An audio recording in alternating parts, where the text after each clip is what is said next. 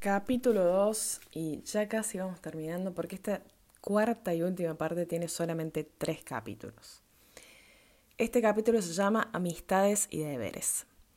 ¿Cómo conocí a mis amigos? Procedentes de medios tan distintos, nos encontramos por casualidad o tal vez por designio de esas leyes misteriosas que Goethe bautizó con el nombre de afinidades electivas.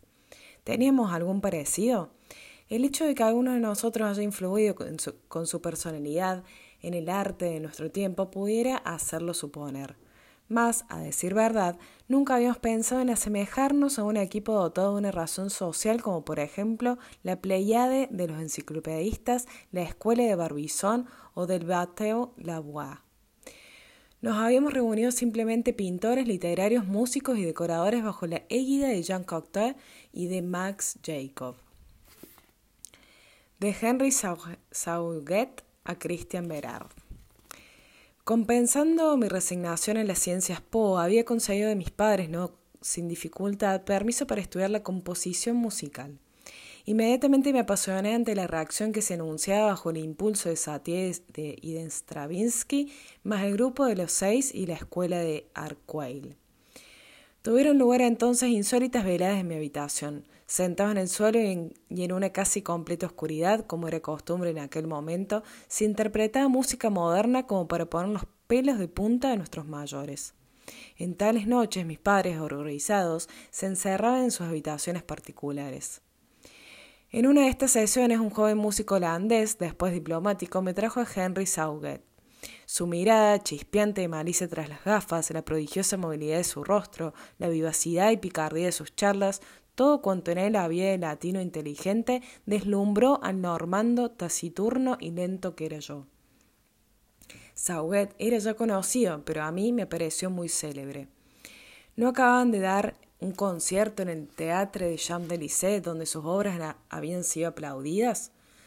Tocó aquella noche el piano su francés y su música despidió todas nuestras diferencias.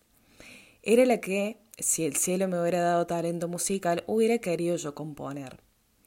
Henry, de sus primeras obras, se manifestó como el innovador del estilo espontáneo, amoroso y antiacadémico. Trabamos amistad enseguida y fue por él uno de los mejores compositores de su generación, por quien conocí poco después al que llegaría a ser uno de los primeros pintores de aquel tiempo. Era un hombre rubio y, merve, delgado, cuyos ojos inmensos y azules habían advertido que el rostro humano y la vida de los seres merecían más atención que las naturalezas muertas, simplificadas por los cubistas o las figuras geométricas preferidas por los abstractos. Su nombre era Christian Berard. Cada dibujo suyo se hartaba transfigurar la vida cotidiana un cuento mágico intenso y nostálgico. Adquirí muchos de sus bocetos e inspirados en lienzos y adorné con ellos las paredes de mi cuarto.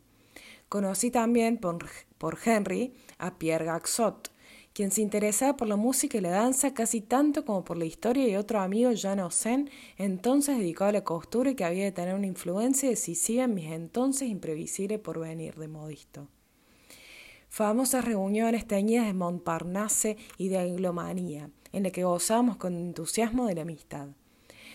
Paseábamos con, con, sombrero hongo como ahora podríamos hacerlo en Jersey, pero la curiosidad era por lo menos igual de exigente. Mi primer trabajo, director de una sala de exposiciones.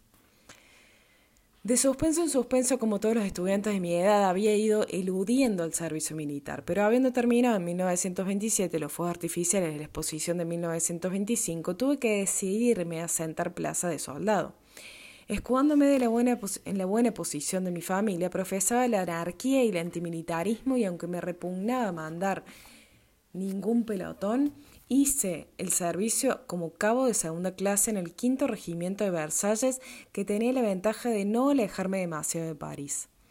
Mi nueva vida, más austera, me dejó tiempo para meditar. Reflexioné sobre la profesión que debería ejercer el día de mi liberación. Me decidí por lo más prudente, es decir, por aquella que a mis padres pareció la más absurda, director de una serie de exposiciones. Después de mil objeciones y reparos me dieron unos cientos de miles de francos con la condición expresa de que mi nombre no había de figurar en la razón social. Colocar su apellido en el rótulo de una tienda era tanto como verlo expuesto a la vergüenza pública.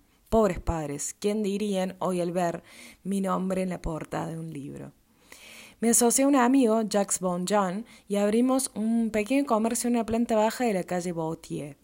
Nuestra ambición era exponer como los maestros que más admirábamos, Picasso, Braque, Matisse, Dufy, los pintores que conocíamos personalmente y estimábamos de veras, Christian Berard, Salvador Dalí, Max Jacob, los hermanos Bergman. No haber podido conservar yo esta colección de lienzos ahora inestimables y que mi familia entonces creyó sin valor. Jamás la costura pondré en mis manos una fortuna semejante. Fue en la exposición de Max Jacob donde conocí a un poeta joven recién llegado de su tierra, Pierre Cole, discípulo del autor de Cornet Ade. Debía, sin embargo, abandonar pronto la poesía para dedicarse al comercio de cuadros. Su buen sentido, su inteligencia y su conocimiento de los negocios le condujeron a un éxito formidable, pero truncado, desgraciadamente, por una muerte prematura. Fuimos íntimos enseguida. Las veladas de Max Jacob. Íbamos con frecuencia de visita a casa de nuestro amigo y maestro Max Jacob. Vivía entonces en la Rue Noyet, en un pintoresco hotel, especie de palacio visto en los gemelos al revés. El confort de las habitaciones, lo asequible de los precios, el encanto de vivir en el falansterío había traído al Hotel Noyet a un grupo de jóvenes de nuestra edad, de temperamento y cualidades diferentes, pero unidos por el cariño de Max, el horror a la pedantería y el culto a la ligereza. Fue en un clima de risas locas y de bromas en el que conocí a Maurice Sachs, consumido por su afán de llegar a ser escritor y ya aventurero a pesar suyo, a George Jeffrey, Jeffroy, dibujante de modas, a Marcel Gerard, ya célebre, a André Fraineu, más tarde novelista. Henry vivía dos pasos más allá, en la Rue Truffaut iba a trabajar con Max Jacob en operetas que nunca se terminaban, sobre cuyas cubiertas Christian Berard dibujaba telones y proyectos de figurines. ¡Qué locura de veladas! ¡Qué asombrosas invenciones! Max, que era el más joven, se quitaba los zapatos y a los sones de un gramófono bailaba imitando números, números de ballet sobre los preludios de Chopin. Sauget y Berar, como un fregolismo insospechado, se transformaban a base de pantallas, colchas y cortinas en los más diversos personajes de la historia. Fue precisamente en el Hotel donde improvisamos las primeras veladas de esta clase y el juego de los retratos vestidos que 20 años después me permitirían en Norteamérica representar al modisto en tournée, con el brío necesario. Este periodo maravilloso de juventud se centra para mí en el año 1928, todo parecía ir bien. Nuestra tienda de pinturas tuvo unos principios suficientemente prometedores como para tranquilizar a mi familia. Es necesario hacer constar que desde 1928 el virus de la especulación había penetrado en las capas sociales mejor defendidas por tradición de un desmesurado apetito de dinero. Todo debía producir los negocios, el arte y la bolsa. Llevado de mis impulsos juveniles tenía con mi padre frecuentes altercados que dejaban consternado y aturdido al autor de mis días. 1929. El crack americano. Causa de la inminente crisis mundial pasó casi inadvertido en París.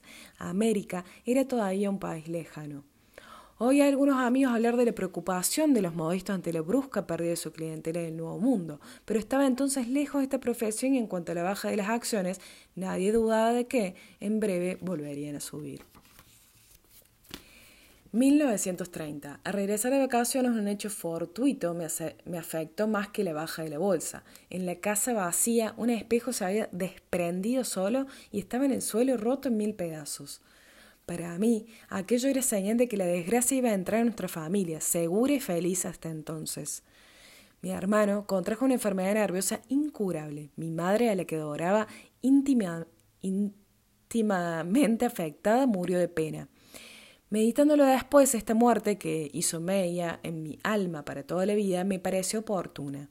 La esposa de la madre exquisita que tan pronto nos dejó se marchó sin sospechar siquiera el difícil porvenir que para nosotros se presagiaba ya. En efecto, en los comienzos de 1931, mi padre, que había comprometido todo su capital en ciertos negocios inmobiliarios, se arruinó en solo unos días. Todo lo que hoy constituye una inversión segura, inmuebles, objetos de arte, cuadros, no hablo ya de las acciones, fue liquidado al más bajo precio. Mi viaje a la URSS. La ruina fue completa. Ante tal acumulación de tragedias reaccioné con una huida al este. Empujado muy ingenuamente por el deseo de encontrar una solución nueva a problemas que la crisis del capitalismo hacía más angustiosos, reuní unos miles de francos y me agregué a unos arquitectos que salían para la URSS en viaje de estudios. No conozco el aspecto de la, de Rusia de Khrushchev, pero deseo de todo corazón que sea más sonriente y brillante que el que tenía cuando llegamos a Leningrado. La forma de interrogarnos, de coger nuestro pasaporte, el aspecto de los coches de la plaza que cruzamos, la cara y las ropas de la multitud que rodeaba nuestro grupo de veinte estudiantes metamorfoseados de repente en millonarios, todo respiraba miseria. Me parece superfluo dar detalles de un viaje realizado y escrito ya por tantas personas más autorizadas que yo.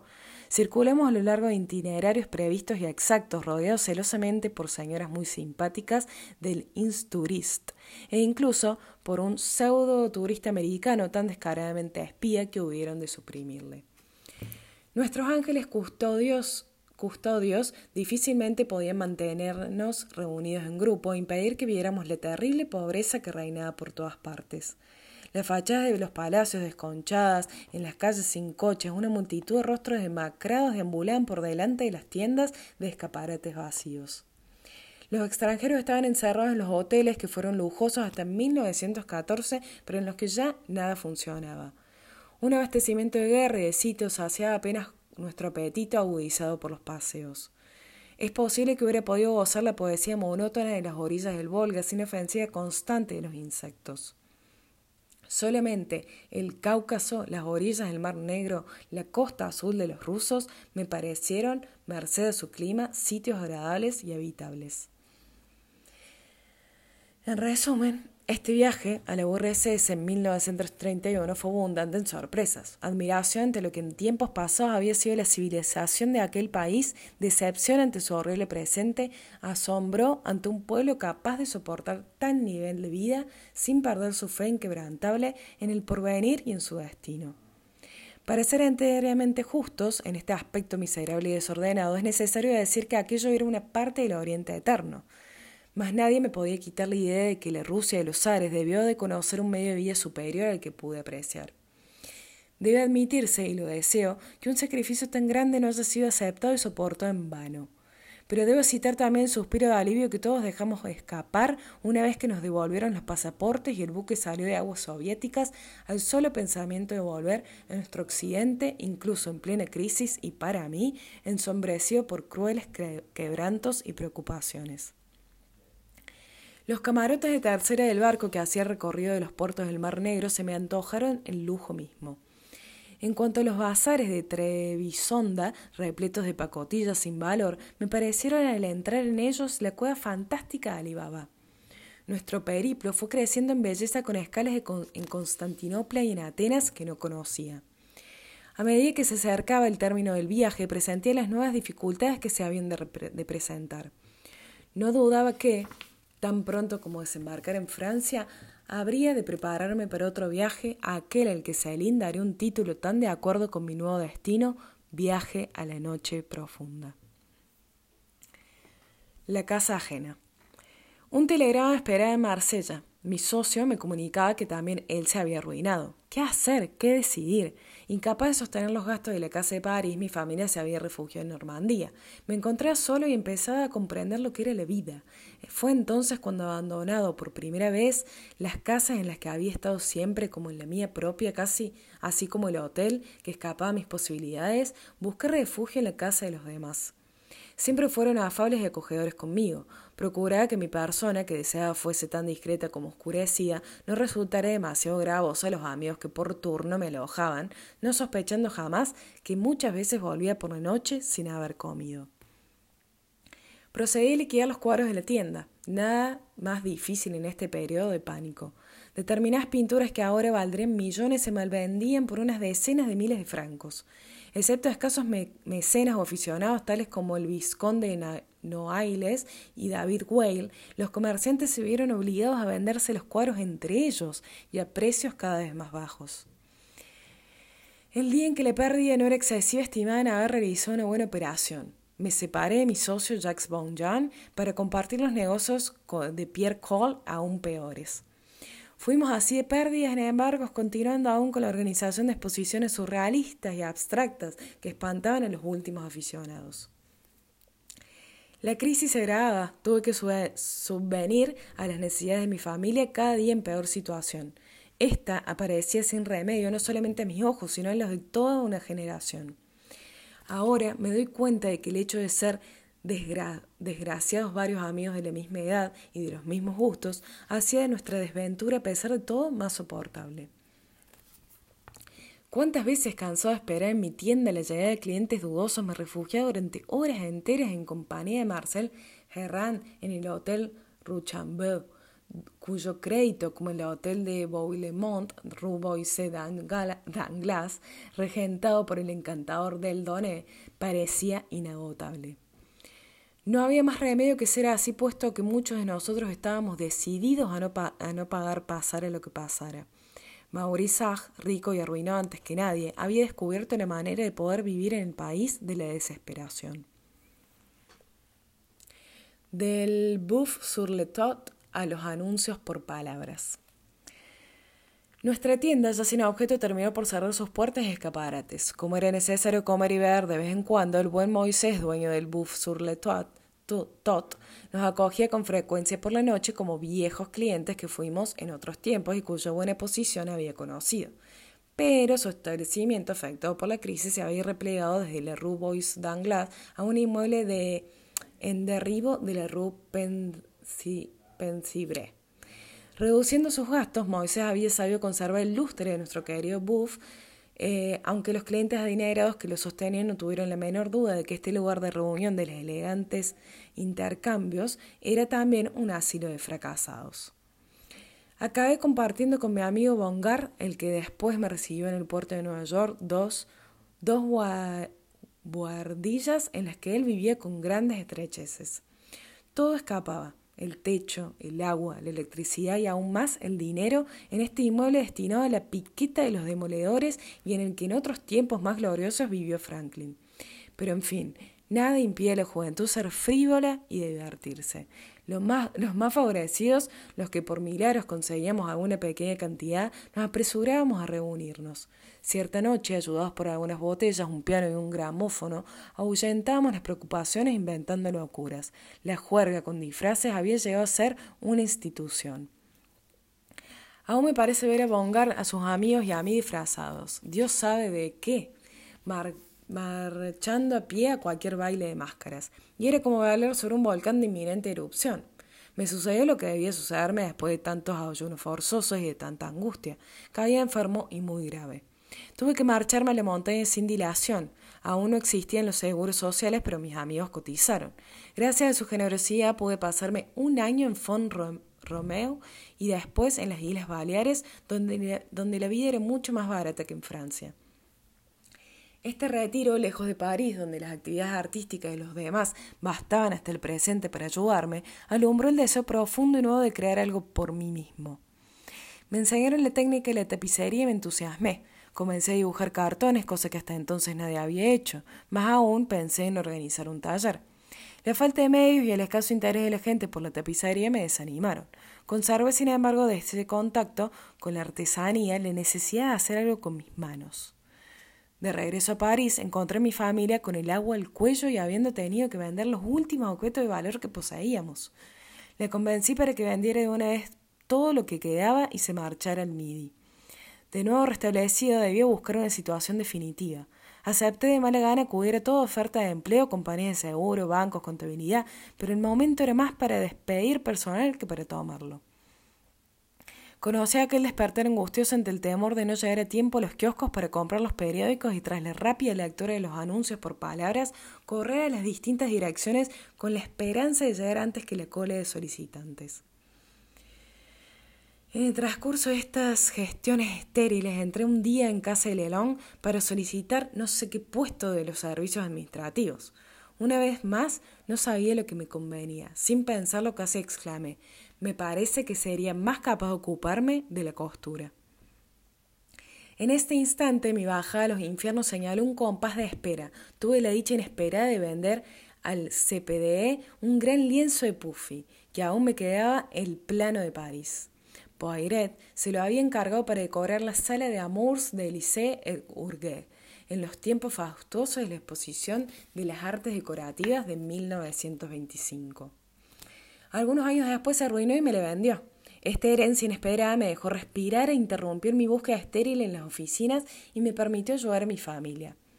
Jean Osen me propuso vivir en su casa, un piso encantador en el paso de Henry, Henry IV, desde el que se gozaba de la vista más bella sobre el Sena, el jardín de la isla de San Luis y el lejano Panteón. Este amigo al cual nada parecía destinarle a la carrera teatral a la que se consagraría con éxito después de la guerra, era entonces dibujante de moda. Numerosos modistas y comisionistas le compraban modelos que eran muy estimados. Viéndole trabajar y encontrándome terriblemente ocioso, comencé a imitarle. Por fin llegó la costura. Ya no no solo me estimuló y me hizo participar de sus experiencias, sino que además me propuso mostrar mis dibujos con los suyos a compradores habituales. Un amigo americano, Max Kenna, también creador de modelos, me enseñó a manejar los pinceles y a utilizar los colores. Con verdadera furia me puse a calcar los figurines de todas las revistas. Cierta noche llegó triunfal Jan. Había vendido por 120 francos varios dibujos míos a 20 francos cada uno. Era el primer trabajo ganado por mis propias manos. Estaba maravillado. Estos 120 francos me traían manos a amigas. Era como la aurora tras una noche interminable. Decidieron mi porvenir y aún centellean en mi vida. Iba a comenzar mi verdadera existencia a los 30 años. Me marché al MIDI con objeto de organizar la vida de mi familia y sobre todo con el fin de cultivar el dibujo. Aunque parezca mentira, a pesar de mis aficiones y de mis amistades y de mi antiguo oficio, prácticamente no sabía manejar un lápiz. Durante dos meses, noche y día, y de bocetos y volví a París con numerosos dibujos resueltos a ganar un puesto. Los, los modelos de sombreros encontraron compradores, pero los vestidos, en efecto, mm, menos acertados, no convencieron tanto. Michel de Brunhoff y George Jeffroy Jeffroy, como amigos sinceros, no me ocultaron sus reparos. Me pica un poco, trampeando con los diseños vendidos uno a uno costa de interminables esperas en antecámaras de proveedores, trabajaba en a marchas forzosas. Mas este ir y venir, que duró dos años, me fue menos penoso que el anterior y estéril búsqueda de empleo. Aquí me defendieron un terreno mucho más atractivo. Viví en el hotel de Bourgogne, Plaza de Palais Bourbon, cuya clientela se componía de intelectuales presartrianos y los provincianos atraídos por la proximidad de San Clotilde y sus camaradas del barrio de Saint Germain. De Saint Germain. George Jeffroy, también huésped del hotel, me presentó a Robert Piguet, que empezaba ya a dar que hablar. El modista me compró varios dibujos y poco a poco me fue pidiendo algunos vestidos para su inmediata colección pude al fin alcanzar la realización de mis modelos. El año 1937 señaló el término de mi periodo de aprendizaje. Me había convertido en un dibujante que ya no esperaba en las antecámaras, sino cuya visita era esperada. Además, ganaba lo suficiente para permitirme lo único que deseaba, vivir en mi casa. Era cosa fácil encontrar entonces un piso. Yendo a vender unos dibujos a la Rue Royal, vi el número 10, el cartel de se alquila. El administrador me enseñó cinco magníficas habitaciones vacías desde hacía un año y me ofreció el piso de debajo si lo quería. Nos pusimos de acuerdo sobre el alquiler, ocho mil francos anuales, y de nuevo gocé con mis muebles, mi cama, mis cuadros, mis cosas. La verdad es que al principio las habitaciones estuvieron muy vacías, pero ¿qué me importaba? Eh, eh, pero ¿qué me importaba? En espera de amueblarlas mejor, tenía ya mi piso. En 1938 se trasladó Piguet a los Champs-Élysées y me pidió que trabajara para él como modelista. Acepté, encantado.